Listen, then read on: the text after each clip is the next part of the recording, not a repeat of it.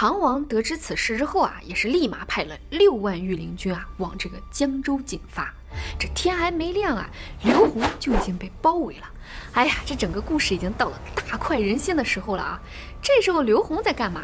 刘宏竟然还在睡梦当中呢。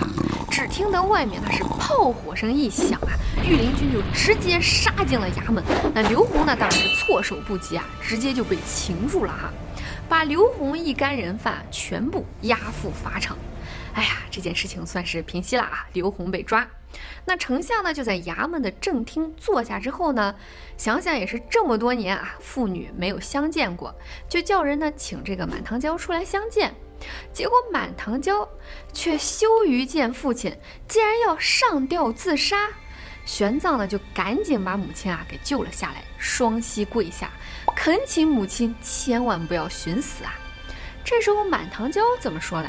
满堂娇说：“妇人啊。”都应该从一而终哦，他的心结在这儿呢。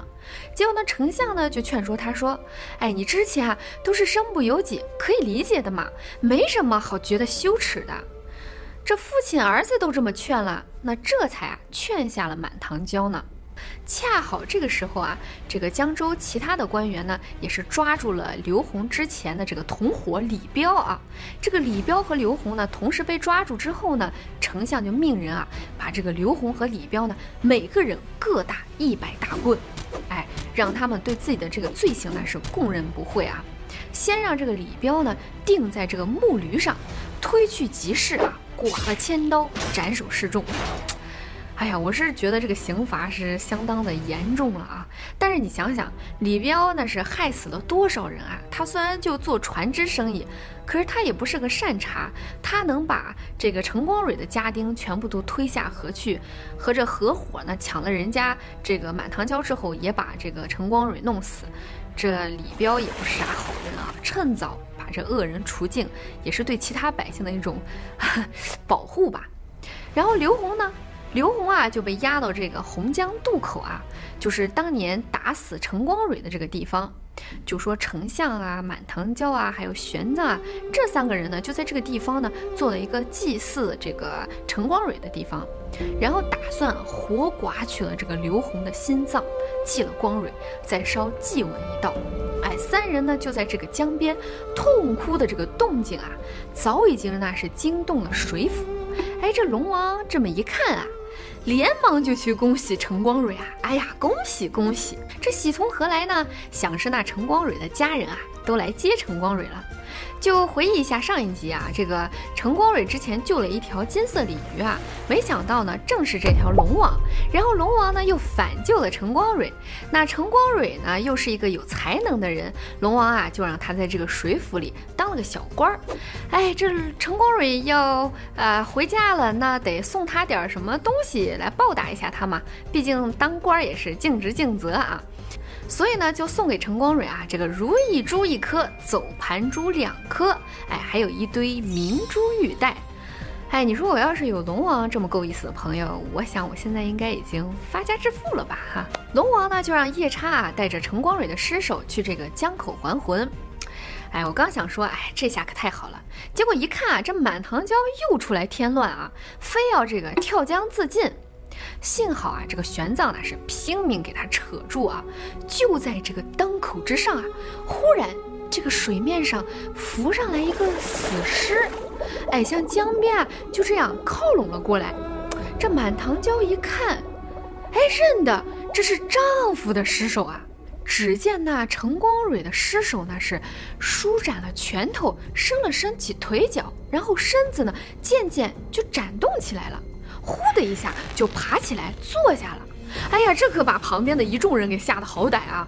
这吓人，哎呀，这这挺吓人的。突然间，你说这死了好多年的人突然坐起来了啊，这对这家人来说可真是一个莫大之喜呀！所以这家人也算是苦尽甘来了吧。哎，玄奘的奶奶呢，也是终于等到了这一家团圆啊！刚好呢，奶奶又在前一天梦到这个枯木开花，哎，这屋后的喜鹊啊，也是叽叽喳喳，一想啊，这就是大喜的兆头啊！所以呢，整个一家人就大摆宴席庆贺啊。唐王呢，一看这陈光蕊啊，还在水府中当过这个小官儿，之前呢又高中状元，这是难得的人才啊，所以呢就升陈光蕊啊为学士之职，随礼朝政。那陈光蕊现在啊也算是。啊，就是苦尽甘来了啊！我们的玄奘啊，继续选择了利益安禅，也就是回去继续当和尚啊。他所有的事情都解决完了啊，这时候呢，他也能安心的决定了啊，自己要继续走上修炼的这条道路。所以呢，玄奘后来呢是去了这个弘福寺内啊，继续修行。这就在一家人呢尽享天伦之乐的时候，玄奘的母亲满堂娇。却选择了从容自尽。哎，没错，就是自尽。我还看了好多遍，这我确认了半天，我都不敢相信满堂娇最后的结局竟然是自尽。要我现在这种思维逻辑啊，我是真的非常难去理解满堂娇的这个做法，因为在那种情况下，我觉得他有理解他的这个家人，他为什么还要去选择这样一条路呢？这个有人就说啊，满堂娇呢一共有三次自尽。第一次呢是要殉夫啊，就是在那条船上，但是考虑到孩子和为丈夫未来的报仇呢，她没有付诸于实际的行动，主要是因为她当时啊有一个强大的信念在支撑着她。哎，第二次就跟第一次完全不一样了啊！这时候呢，她的丈夫的血海深仇呢已经报了，对于她来说呢，生存的意义已经没有了，所以呢，这一次她就能从容的去面对死亡了。不过在父亲啊和这个儿子的苦苦哀求之下呢，暂时没有付诸于实际行动。第三次呢，就是获悉了丈夫已经死而复生之后呢，这时候应该就是苦尽甘来，阖家共享天伦之乐的时候。但是对于满堂娇来说啊，这时候她的使命已经完成了，这个使命感过后又变成了深深的负罪感。哎，所以呢，满堂娇就以她的死来保存她的名节。说到这儿啊，不得不提一下，其实满堂娇啊，她的真实姓名叫什么呢？殷温娇，哎，这满堂娇、殷温娇都有一个娇字，就说这个娇啊与骄傲的骄同音。有人说这个作者用这个名字是很有用意的啊，为什么这么说呢？啊，我想了好半天，咱们先总结一下这个满堂娇啊，她呢出身名门嘛，在这个啊丞相府的千金，然后呢又抛绣球嫁给了状元郎，按说她的一生是非常的美好，刚好这跟状元郎也是相亲相爱啊。可是就在这个任职的途中啊，被这个刘宏给抢走。